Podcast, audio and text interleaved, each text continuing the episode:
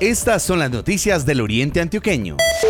La personería nunca retuvo el dinero. Aclaran situación con habitante de calle en Marinilla. Rodrigo Echeverry, personero municipal. Queda constancia en video que la personería municipal en ningún momento tuvo acceso al dinero o lo tuvo bajo custodia. Los alcaldes del Altiplano del Oriente decidieron en conjunto prohibir la venta de licor en bares y restaurantes después de las 10 de la noche debido a la ocupación de las unidades de cuidados intensivos. Rodrigo Hernández, alcalde de Río Negro. Restaurantes y bares que tengan venta de licor deben cerrar este servicio a las 10 de la noche hasta nueva orden.